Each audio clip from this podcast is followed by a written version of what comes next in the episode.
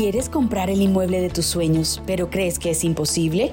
Tranquilo, para eso creamos nuestros días azules AIC, expertos en vivienda. Creería yo, eh, y, basada como en, todo lo que nos has compartido, eh, que acá lo que es fundamental es tener una cultura muy enfocada en el ahorro, en tener, digamos, eh, ser muy organizados en estos procesos financieros porque es a través de esa cultura de ahorro como empezamos a tener una vida crediticia y el acceder a un crédito hipotecario pues digamos que va a requerir en todas esas consultas que te harán, considero yo, los bancos, eh, revisarán todo lo, todo lo que ha venido siendo tu historia financiera. Sí, ¿Qué tendrías pues allí como para compartirnos y para esas personas que, que están pensando en adquirir su primera vivienda, como cuáles podrían ser para ti esos tips a tener en cuenta? Bueno, pues yo voy a hablar de mi experiencia personal y fue que al momento de que me hicieron el estudio del preaprobado del banco me dijeron, uy, te faltan como unos puntos. Entonces hay un score que le dicen. Entonces, eh, hace unos años atrás yo había solicitado una tarjeta de crédito y me la aprobaron por un monto chiquitico y era una tarjeta joven. Entonces yo dije, bueno, pues yo la tengo y yo voy haciendo vida crediticia. Aparte también pues eh, tengo el plan del celular, que eso dicen que también suma sí, de acuerdo. para la vida crediticia. Pero pues eso no bastaba. Entonces en ese caso me tocó pedir un auxilio por parte de, digamos, de mi mamá, el cual ella pues sí tenía una vida crediticia de más de 12 años y a ella sí le aprobaban más monto en cuanto al crédito. Entonces fue pedir un auxilio, decirle, mamá, colabórame como siendo un apoyo en, la compra, siendo un deudor solvente.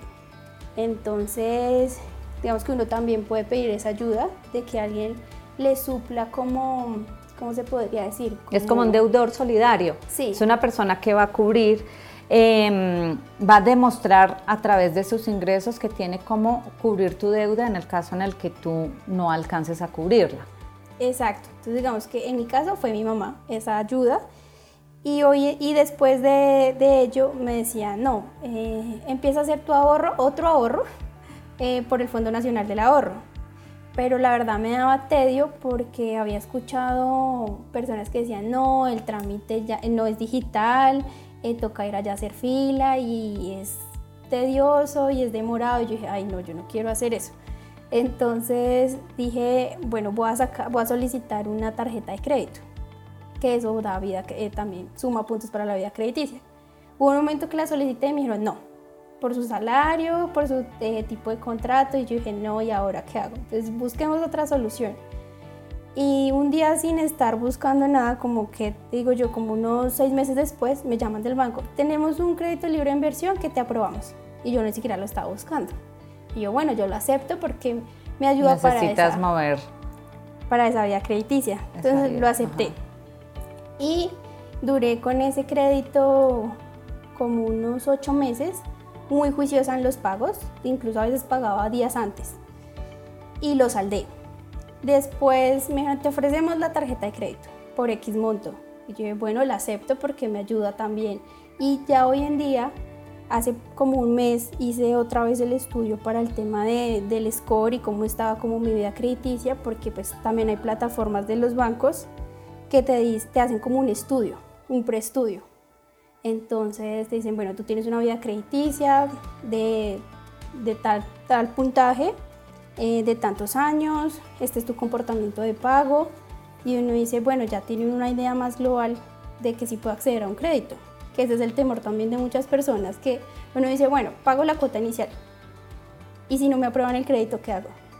O cómo voy a solventar ese dinero y que no es cualquier dinero, son bastantes millones que uno dice, ¿qué puedo hacer? Entonces, después de ello, fui pues muy juiciosa con el tema de pagos, acepté los, los productos que me ofrecía al pago y hoy en día ya tengo una vida crediticia, un buen comportamiento de vida crediticia. Creo que ese es, es, una, es un muy buen tip y es en la medida en que podemos comprar sobre planos, nos va a permitir, de acuerdo al proyecto que escojamos, un mayor tiempo para el pago de la cuota inicial y durante ese tiempo tenemos la posibilidad de empezar a hacer una vida crediticia, como tú lo estás mencionando, es a través de, de la organización en los ingresos que tengo, que puedo acceder a otros préstamos y fíjate que tú lo mencionas. Empezaron negándote productos de los bancos y hoy por hoy te los ofrecen, porque en la medida en que pedimos créditos pequeños, que podemos cumplir, que lo pagamos en los tiempos acordados, en la medida en que al celular le pongo un plan, en la medida en que empiezo a tomar una tarjeta de crédito con montos eh, bajos, eh, empiezo a demostrar que soy responsable y organizada al momento de, de pagar mis deudas, es decir, me convierto en una persona confiable para poder acceder a un crédito hipotecario. Sí, se vuelve uno confiable ante las entidades bancarias después de que les digan no en todo lado. También es que uno tenga ese buen comportamiento y no endeudarse en cosas innecesarias, porque a veces caemos todos en ese error de que vamos al centro comercial y vemos algo que nos gusta y pasamos la tarjeta. No, es saberlo y no sobreendeudarse. Exacto. Saber usar muy bien esos productos. Sí, porque algo que te dice la, el asesor del banco es, durante el proceso de compra, no adquieras deudas innecesarias porque eso te daña el proceso en el crédito.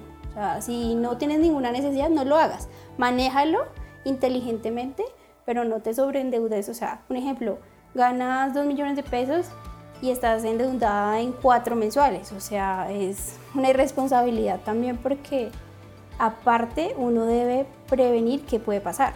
Digamos, el tema de, de pandemia nos enseñó a todos en que nada está concreto ni nada está mm, cierto.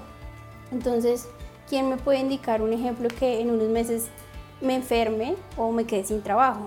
Yo debo suplir y ser muy inteligente de por lo menos suplir tres cuotas de la cuota inicial, porque no estamos exentos a lo que nos pueda pasar. Y puede pasar en, algunos casos que, que escuché en personas en que estaban pagando su apartamento, se quedaron sin trabajo, eh, se enfermaron o incluso fallecieron por temas de COVID.